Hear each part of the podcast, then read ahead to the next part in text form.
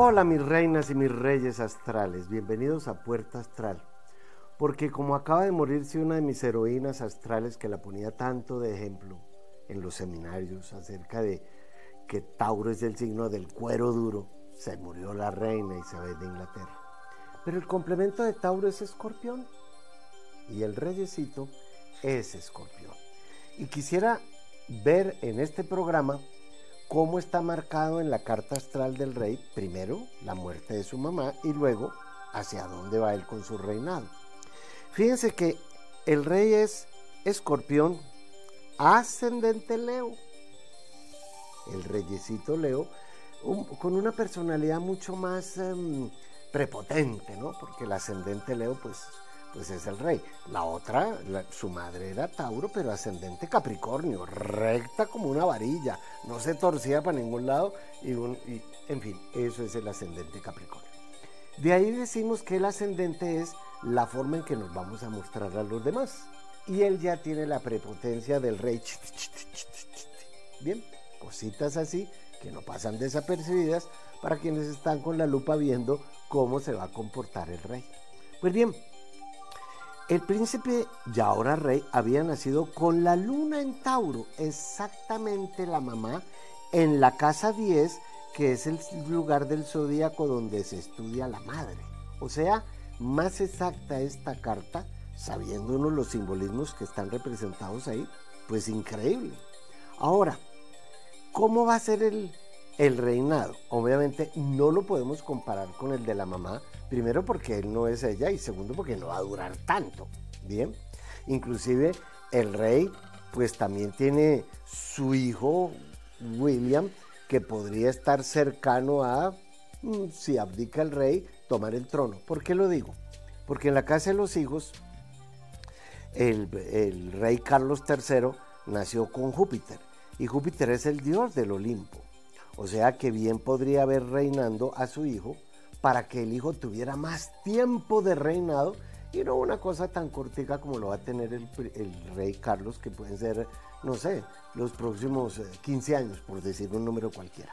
Sin embargo, la casa de, los gobernantes y de la realeza se estudia en la casa 10 y ahí es precisamente donde el rey le está entrando Júpiter.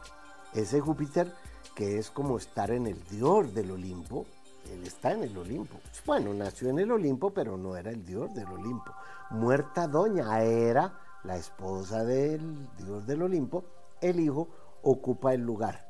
Y eh, aun cuando lo, lo vamos a ver con ojos más realistas, el solo hecho de que él sea escorpión ascendente Leo, en el zodíaco esa no es una muy buena muy buena entre comillas porque todo depende de cómo use uno la energía de lo que hay en su carta. Pero cuando uno es escorpión ascendente Leo, forma un ángulo recto que se conoce como la cruz fija y él la tiene que formar con otros dos signos que pertenecen a esa cruz fija que son Tauro y Acuario. Ya sabemos que Tauro era la mamá, que él es el ascendente Leo con escorpión, pero miren qué está, qué está pasando por el lado Acuario, Saturno. Saturno en astrología sabemos que ahora está encima de todos los acuarios como una ley que tienen que cumplir con ella porque Saturno es la ley. Puede ser una ley legal o fiscal o una ley del destino con las emociones o con la salud como le está pasando a Shakira, pero ese programa ya lo hicimos porque Shakira y Piqué los dos son acuario y tienen a Saturno encima. Pero resulta que nuestro rey, el rey Carlos III, tiene ahora a Saturno hasta marzo del año entrante, haciéndole un aspecto no muy agradable con su propio signo. Se llama una cuadratura. Y una cuadratura es como voltear una esquina, como, como cambiando de paisaje y no se sabe qué va a suceder allí. Esa, esa cuadratura que todos los acuarios van a tener al, Saturno encima hasta ese día, va a estar el 6 de marzo del 2023. O sea que de aquí al 6 de marzo del 2023 el rey va a tener una encrucijada, porque eso es una cuadratura, voltear una esquina completamente, para saber cómo va a ser ese reinado, que pues se irá destiñendo poco a poco, porque em, los príncipes azules o los reyes azules o los de sangre azul si no saben controlar el ego propio del ascendente Leo, pues se destiñe con mucha facilidad. De todos modos, esa, esa realeza está en juego totalmente los próximos siete años y medio. ¿Por qué hablamos de siete y medio? Porque Saturno cada siete años y medio hace un ciclo que en la astrología hindú se conoce con el nombre de Shani, que son los siete años y medio de las vacas flacas. Bien. O sea que el rey sube, o el príncipe sube a rey, en un momento no muy favorable para su propio reinado. De allí porque se tiene que basar ahora en el príncipe William para poder definir si él va a continuar con ese reinado y cuánto, o abdica y se lo deja a su, a su hijo, porque si la imagen del rey, como la acabamos de ver en algunos videos, o él mismo por su, por su lado leo en la personalidad, no funciona dentro del, mm, dentro del, del pueblo que quería tanto a la reina, pues a él no le tocaría más remedio que dejar a un ladito y poner al príncipe de quien se puede tener, el príncipe William, de que se puede tener una mayor mm, afinidad en cuanto a la imagen que presenta, inclusive hasta su mujer, mientras que la otra señora cartonada, Camila Parker, que es cáncer y él la tiene en la casa de los karmas, la casa 2 es la casa de los karmas inevitables, pero miren qué curioso, Lady Di también era cáncer. O sea que el signo que uno tenga en la casa 12 son situaciones inconclusas e inevitables con gentes de esos signos, como podríamos decir con, con asuntos de otras vidas que uno viene a cancelar con ellos. Pues bien, la señora Camila Parker sube a reina consorte con la luna negra en cáncer y eso les va a dar un reinado bastante complicado. Pero como el resto es chisme de peluquería, ahí los dejo y ya regreso.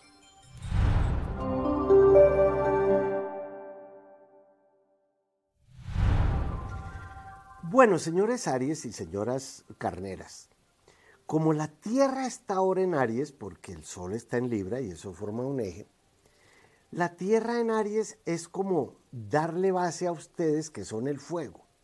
Tienen que aprovechar los próximos 22 días para echar unas bases más sólidas con respecto a la forma en que ustedes quieren brillar porque si Aries es el primer signo del zodíaco, es la chispa de la vida, como dirían por ahí. La chispa, por eso es que la frase de Aries es yo soy, que la pronuncia Jehová ya en el, en, en el Éxodo cuando, bueno, en fin, es otra historia. Pero ¿qué significa eso para ustedes ahora?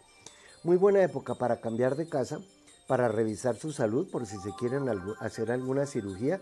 Si se van a hacer alguna cirugía, sería mejor o antes del 28 de octubre o ya dejarla para el 15 de, enero del año entrante.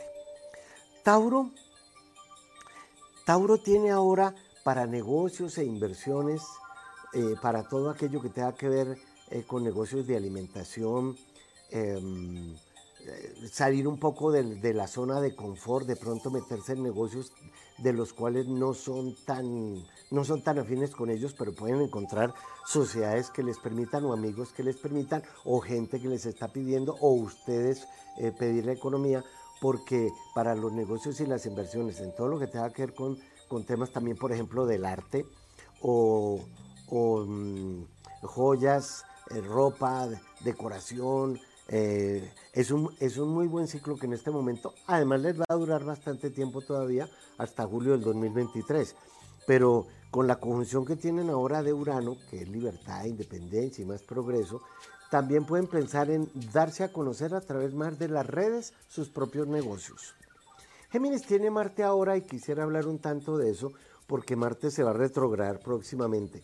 Por lo general Marte está unos dos meses en cada signo pero ahora se va a estar en Géminis hasta marzo del año entrante, porque a partir de, octubre em, se va a retrogradar. Entonces, cualquier toma de decisiones que la vida les haga hacer a ustedes ahora, tienen que tomarla em, antes del 28 de octubre, porque a partir de esa fecha, una retrogradación de Marte es como ir en reversa y sin frenos porque Marte, acuérdense que es este dedito, pero si va de para atrás, entonces eh, póngale mucha atención especialmente a los temas de no acelerarse tanto en las decisiones que la vida les haga tomar y en los temas de salud.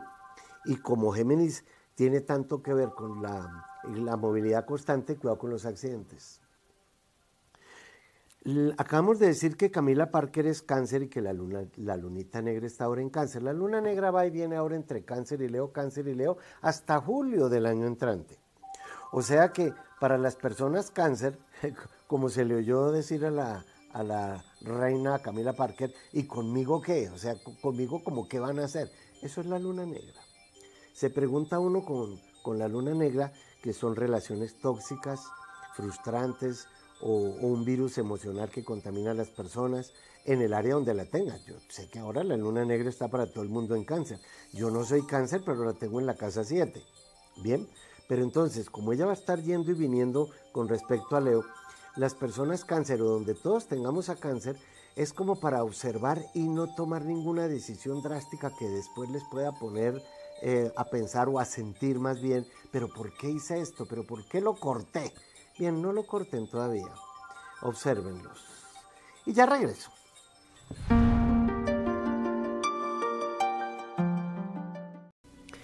Desde el 22 hasta el 28 de octubre estaré atendiendo citas personalizadas en Miami. Les aconsejo que hagan una buena lista de preguntas acerca de sus finanzas, la relación de pareja, los karmas, la misión, la vocación, los temas de salud, porque tendremos la oportunidad en esa semanita de profundizar en esos temas que tanto te inquietan en tu carta astral personalizada. No olviden escribirme al WhatsApp o llamarme al 305-380-6062 y nos vemos cuando reserven su cita. Gracias, ¿eh?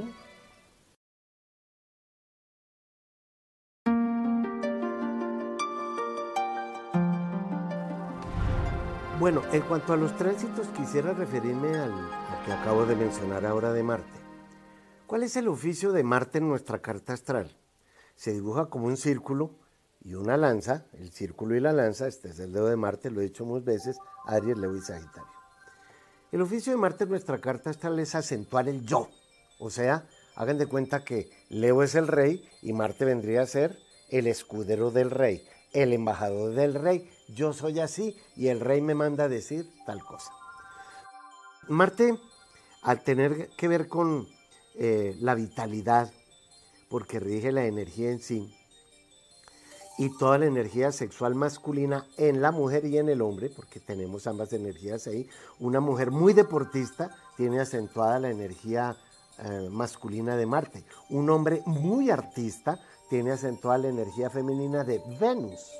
Yo tengo un lado venusino y un lado marciano. Por eso Aries y Libra forman un eje, donde Marte rige a Aries y Venus rige a Libra, la guerra y la paz. Pero como Marte también tiene que ver con, la agresividad, el mal genio, la impaciencia y esa autoafirmatividad.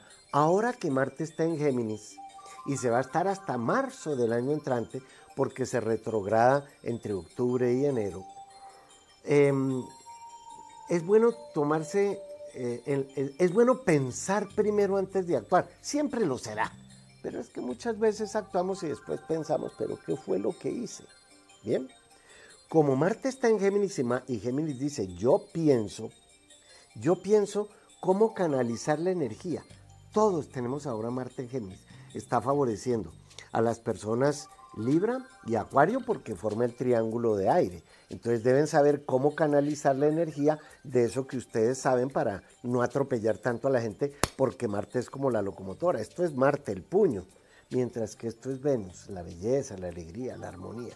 Pues bien, Marte también está favoreciendo a Leo, porque al estar en Géminis, que es un signo de aire, favorece a Leo, que es fuego, y también favorece a Aries, que es otro signo de fuego. Por lo tanto, para los otros signos como Virgo y Piscis o Sagitario, lo ideal sería no, no correr, no tomar decisiones a la larga porque están volteando una esquina y no se sabe al otro lado de la esquina si hay un hueco o qué es lo que hay, y ahí se pueden dar de jeta contra el planeta, que eso es perfecto para Marte. Marte, el dios de la guerra, también viene involucrando otros temas. Si es el dios de la guerra, necesita un mecanismo de defensa.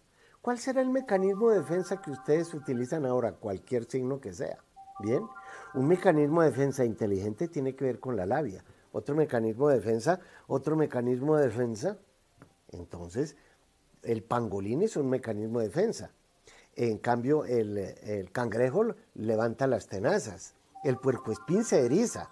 Uno, el puercoespín no va con los chuzos levantados a ver a quién pica. No, es por si lo van a chuzar. Cuando él siente el miedo, el, el enemigo levanta los chuzos. Ahí está.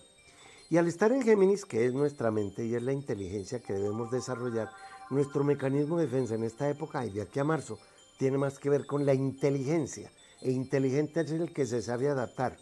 El que no se adapta se va contra todo. La culpa es de usted, lo señala con el dedo. Y olvidamos el dicho que dice que cuando uno señala con un dedo a alguien, tres dedos lo señalan a uno como diciendo no, la culpa es suya. Aquí no hay culpas, aquí hay responsabilidades. Cuando dice Marte, yo soy, necesito un voluntario. Marte levanta el dedo y dice yo. Después de que sabe para qué era voluntario, es que dice, mierda, ¿yo por qué levanté la mano? No. Con Marte, que es la velocidad, pero estando en Géminis, tenemos que aprender primero a escuchar y a observar. Y después sí, canalizamos la energía en una dirección determinada. Bien.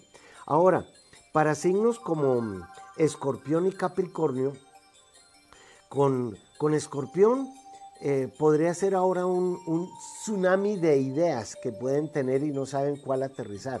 Pues ahí vuelven a, volvemos al tema. Saber cuál es la idea más importante, aquella que los está dominando para dirigirla. Y con respecto a Capricornio, como Capricornio es tierra y Géminis, Marte y Géminis es aire, pues eso puede ser un polvero que ahora les impide ver con claridad hacia dónde dirigirse. Ahora, si si Marte va a estar retrógrado, la retrogradación que es, vamos en reversa para el estanco y sin frenos. Entonces, después del 28 de octubre o cuando Marte se ponga retrógrado, ya está enero, uno lo que hace en una retrogradación, ¿qué es una retrogradación? Que el planeta, la Tierra y el planeta están tan cerquita el uno del otro, que por eso vemos a veces a Marte más grande y dice, ahora se está viendo Júpiter más grande que en siglos y etcétera. Ahora que tenemos a Marte retrógrado o lo vamos a tener, significa que debemos estar mucho más conscientes de nuestra acción, porque simbólicamente la, Marte va a estar y la Tierra van a estar muy juntos. Eso es algo simbólico. Cuando Marte en el, en el mito, eh, él era, le habían dado en su cumpleaños a Venus como su pareja, se la quitaron para dársela a Hefestos, el más feo de los dioses, y Marte entró en guerra con él mismo y en celos y en odio, y se le salió toda la berraquera y se le subió la sangre a la cabeza porque Marte y Aries rigen la cabeza. Y entonces Mercurio, para que no tuviera tanto mal genio, le dijo, mira, tranquilo, Ares o Marte, voy a regalarte a la Tierra para que te desquites con ella. Y la Tierra somos nosotros.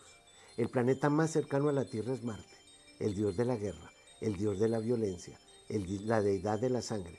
Será por eso, por ese mito, que mm, ya que Venus no es el que está más cerca, que sería el amor, será por eso que tenemos tanta eh, desgracia, tragedias. Bueno, siempre las ha habido simbólicamente desde cuando Marte está en Géminis. Siempre se muere un hermano y el otro queda vivo. Caín y Abel Castor y Pollux, Rómulo y Remo, y en la mitología sumeria, Gilgamesh y Enkidu. Siempre uno se muere y el otro queda vivo. Eso es un simbolismo en nosotros, Mauricio Puerta y yo. Mauricio Puerta está muerto, pues el día que no se va, pero por eso somos Mauricio Puerta y yo. Entonces, cuando Marte está ahora en Géminis, tenemos que aprender a diferenciar quiénes somos y quiénes no somos, porque la frase de Marte es yo soy. Y ya vuelvo.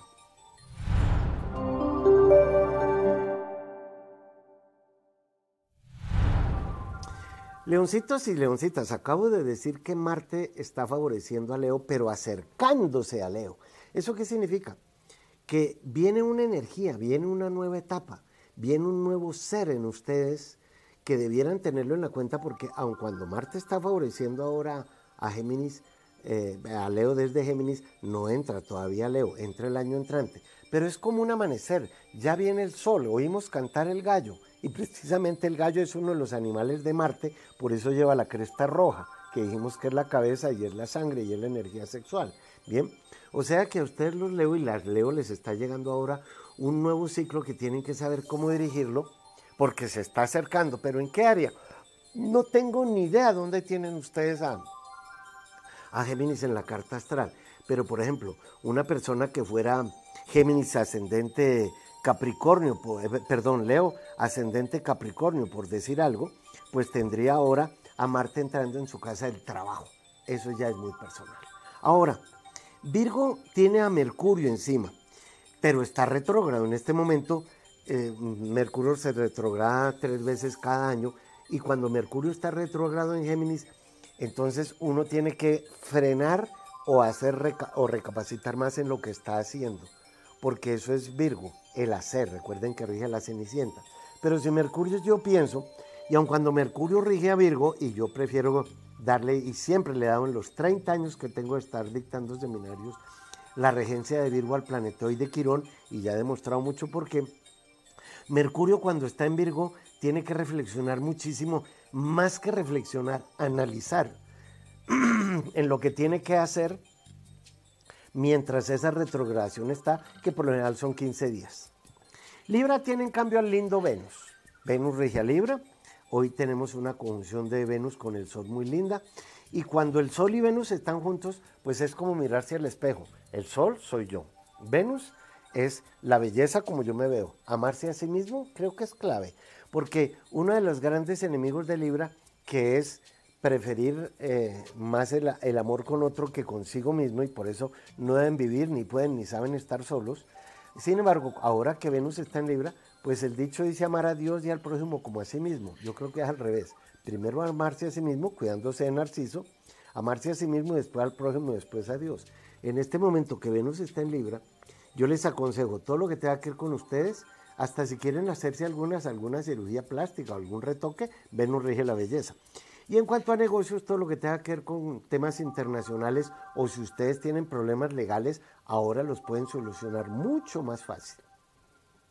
En Escorpión, que está el nódulo sur, lo que hay que dejar en el pasado, de pronto piensen si hay algunas amistades tóxicas que no deben seguir existiendo o ustedes son un tóxico para otras amistades y de pronto les están haciendo el fo. Si les están haciendo el fo o dejándolos aparte, pues sepan cómo cortar con los efectos que le producen ahora las relaciones con otras personas, porque creo o que algunas amistades se van a morir o que algunas amistades para ustedes los van a traicionar o no son lo que pensaban.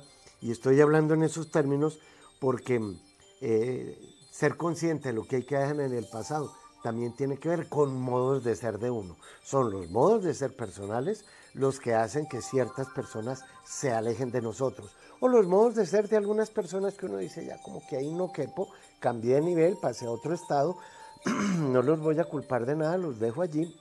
Y como el, como el escorpión, corto con las tenazas. También les sirven todos los proyectos que tengan ahora en tecnología. Van adelante. Y ya regreso.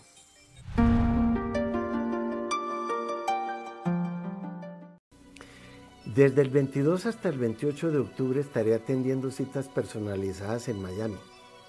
Les aconsejo que hagan una buena lista de preguntas acerca de sus finanzas, la relación de pareja, los karmas, la misión, la vocación, los temas de salud, porque tendremos la oportunidad en esa semanita de profundizar en esos temas que tanto te inquietan en tu carta astral personalizada. No olviden escribirme al WhatsApp o llamarme al 305-380-6062 y nos vemos cuando reserven su cita. Gracias. ¿eh?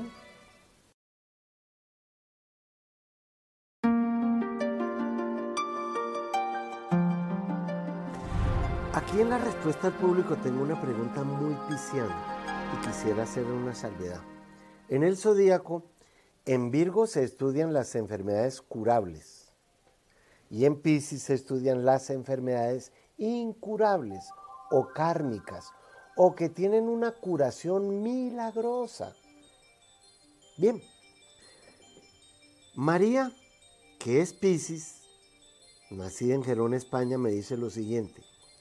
Padezco de encefalomielitis miálgica hace más de 20 años. ¿Me curaré?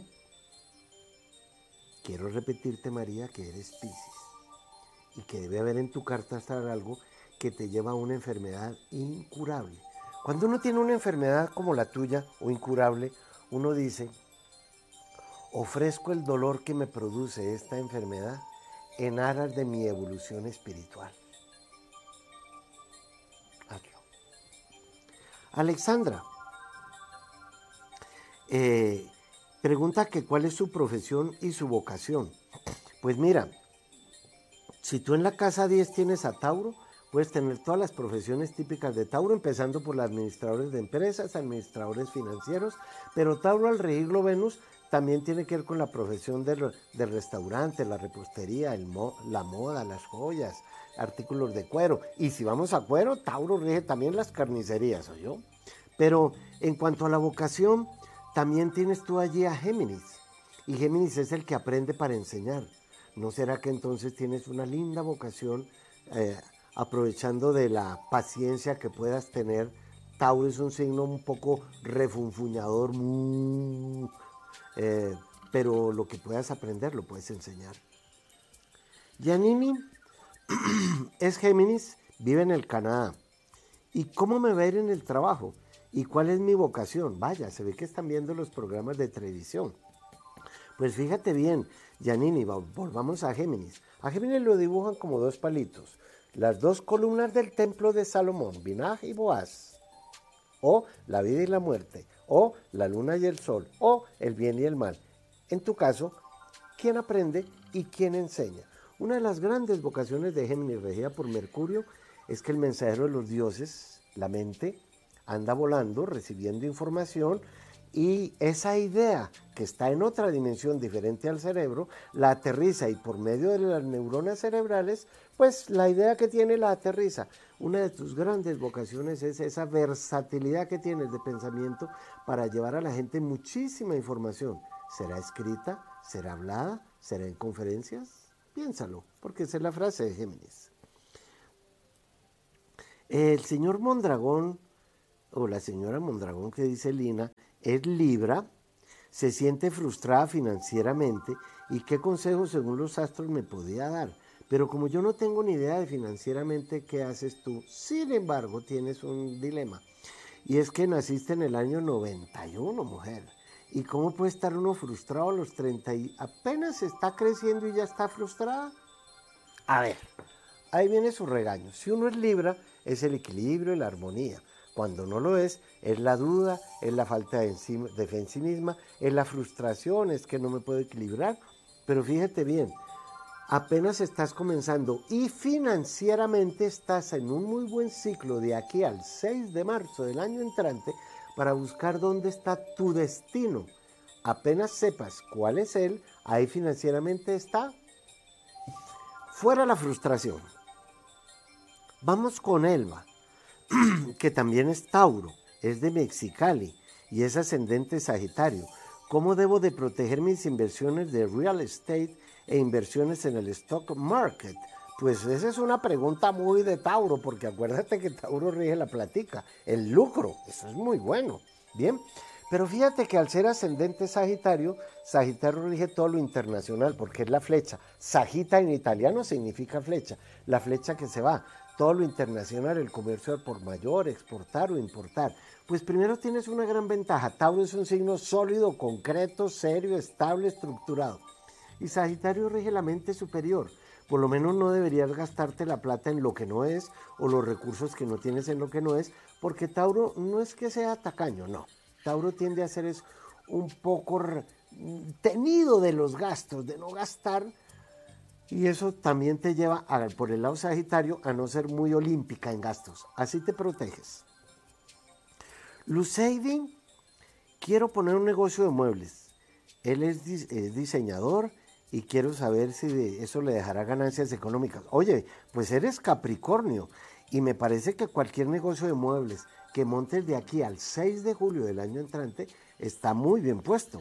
Ahora el futuro está favoreciendo a nosotros los Capricornio y verías, verías ese, ese aspecto laboral o económico como la cabra trepa hasta llegar a la cima. La cima está un poquito lejos, pero verías los resultados muy favorables antes del 25 de abril del año 2026. Pero tendrías que, que hacer como una revolución en tu vida, porque Capricornio no es de corral. El que de corral es la oveja o la vaca o el toro. No, la chiva se brinca el corral. Las chivas somos salvajes, somos de peñas. Y entre más difícil el camino, tanto mejor. Temas en ti mismo para ese negocio. Y Jimena, que es Libra, ¿Cómo es aspectado lo laboral y la economía? Es abogada. Uy, pues Libra de los abogados, pero después me pones que es desempleada y que eres hipertensa y con insuficiencia cardíaca y de pareja y soy soltera. Guácalas. Oye, lo que quieres es que te haga toda la carta astral. Es imposible contestar tanta, cantidad de preguntas en, en, un minutico que tengo para responderte. Te aconsejo que mm, pidas tu carta astral o por escrito o una cita personal conmigo. Pero te voy a hablar del tema importante. Resulta que si eres aún soltera, estás en una muy buena oportunidad de que alguien llegue, a tu vida antes del 6 de marzo del año entrante. Porque el principal objetivo de Libra, como es la balanza que siempre digo, aquí estás tú sentada y aquí hay otra persona. De modo que te dejo con esa información. Y ya regreso.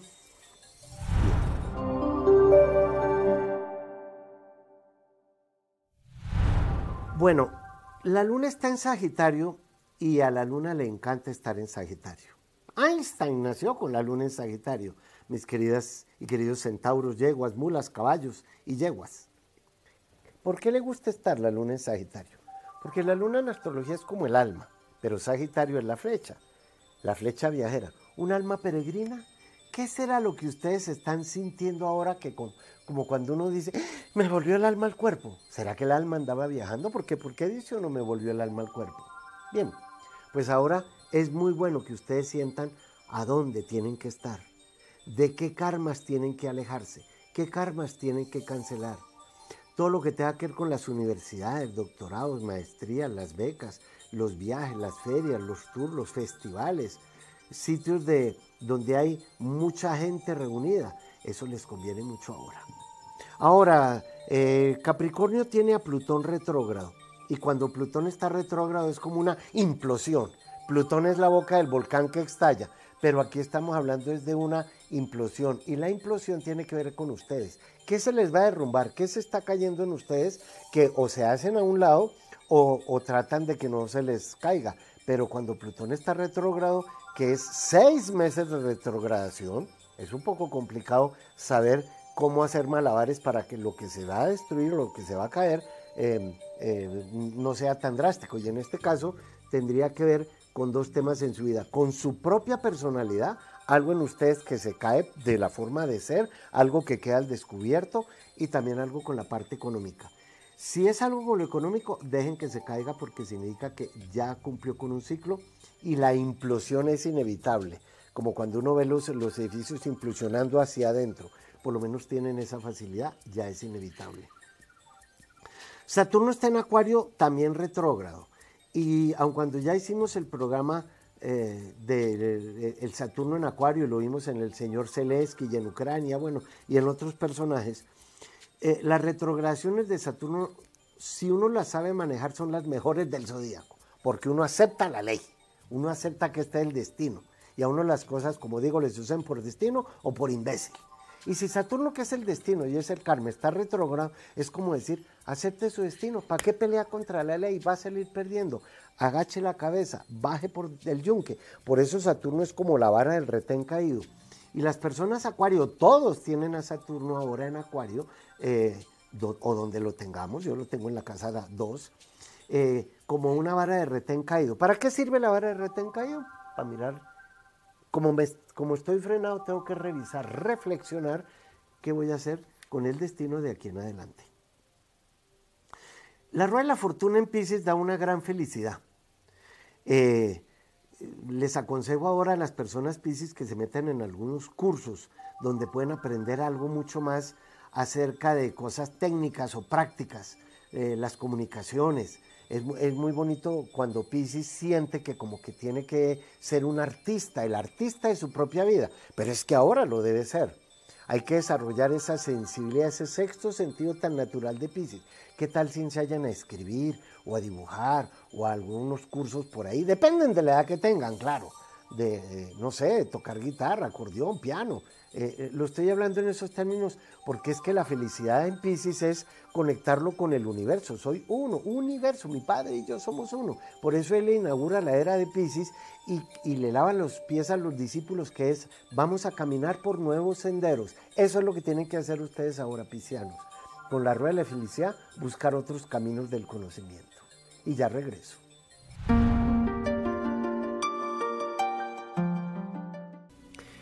Desde el 22 hasta el 28 de octubre estaré atendiendo citas personalizadas en Miami.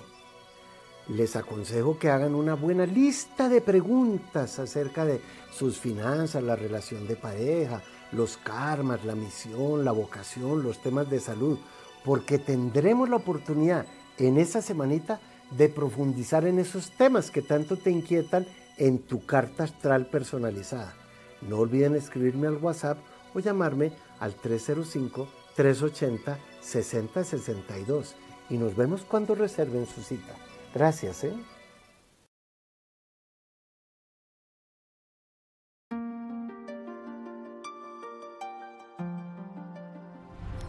En el caso que vamos a analizar en este programa, como hablé del rey Carlos III, pues quisiera hablar de Harry y de su esposa. Miren qué curioso, miren qué curioso cómo la mitología funciona perfectamente cuando uno, claro, sabe interpretar los mitos. En el zodíaco, Virgo es la cenicienta y Leo es el rey. Pero aquí resulta que la cenicienta es Harry, porque Harry es Virgo y Megan es Leo, o sea que Megan es la reina. O sea que en este caso es Virgo quien le debe hacer la venia a la reina. El señor Harry es Virgo ascendente Sagitario. Es una mezcla de signos que la llamamos la cruz mutable. Y la cruz mutable es la cruz de la adaptación, de la adaptabilidad. Me parece que el señor Harry actúa inteligentemente porque por el bien de sí mismo y de su familia y de sus hijos y de su esposa, pues como que no le dio tanto valor a eso de la realeza. De todos modos, tal vez no la necesita, ¿cierto? No va a ser rey, no está en la línea de la descendencia. Y si él es Virgo, prefiere tener una vida más concentrada, más estructurada, más metódica. Yo estoy completamente de acuerdo con el señor Harry, que tiene una carta especialmente puesta para lo que está viviendo.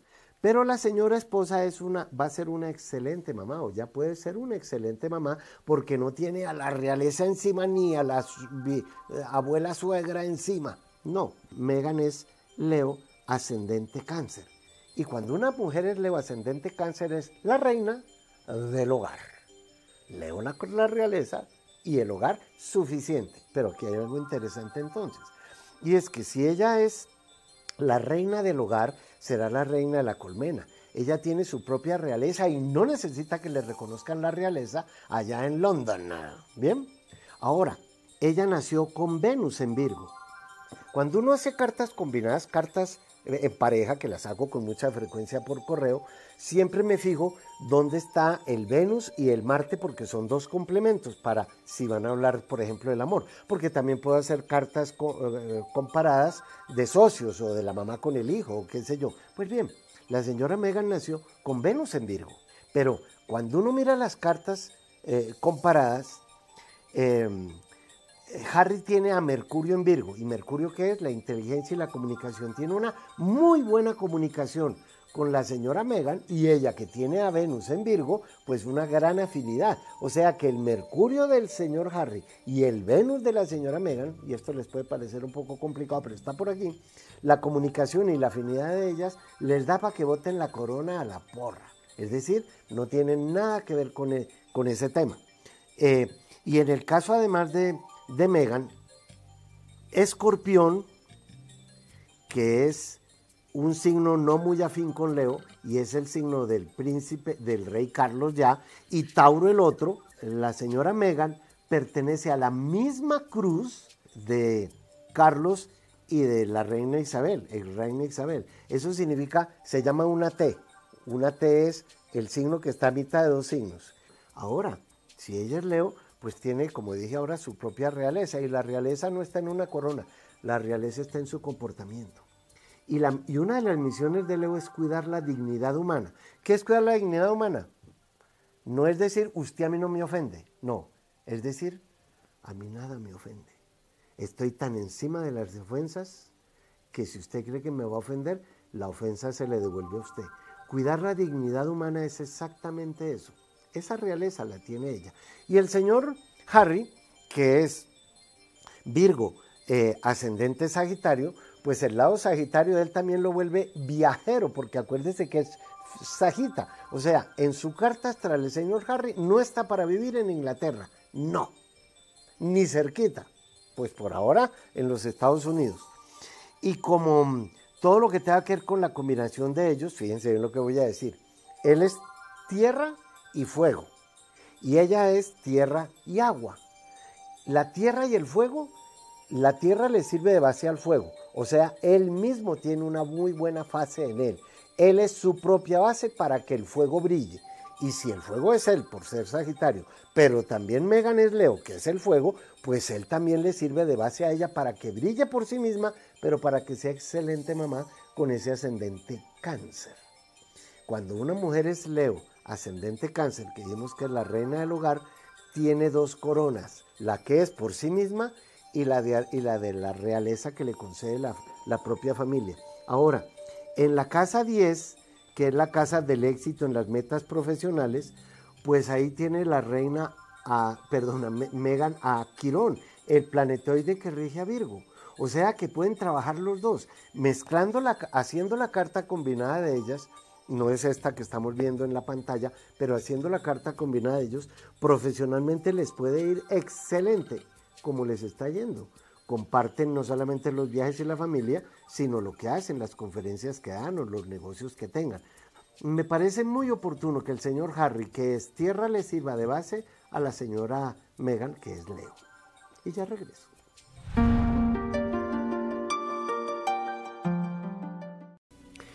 Desde el 22 hasta el 28 de octubre estaré atendiendo citas personalizadas en Miami les aconsejo que hagan una buena lista de preguntas acerca de sus finanzas, la relación de pareja, los karmas, la misión, la vocación, los temas de salud, porque tendremos la oportunidad en esa semanita de profundizar en esos temas que tanto te inquietan en tu carta astral personalizada. No olviden escribirme al WhatsApp o llamarme al 305-380-6062 y nos vemos cuando reserven su cita. Gracias, ¿eh?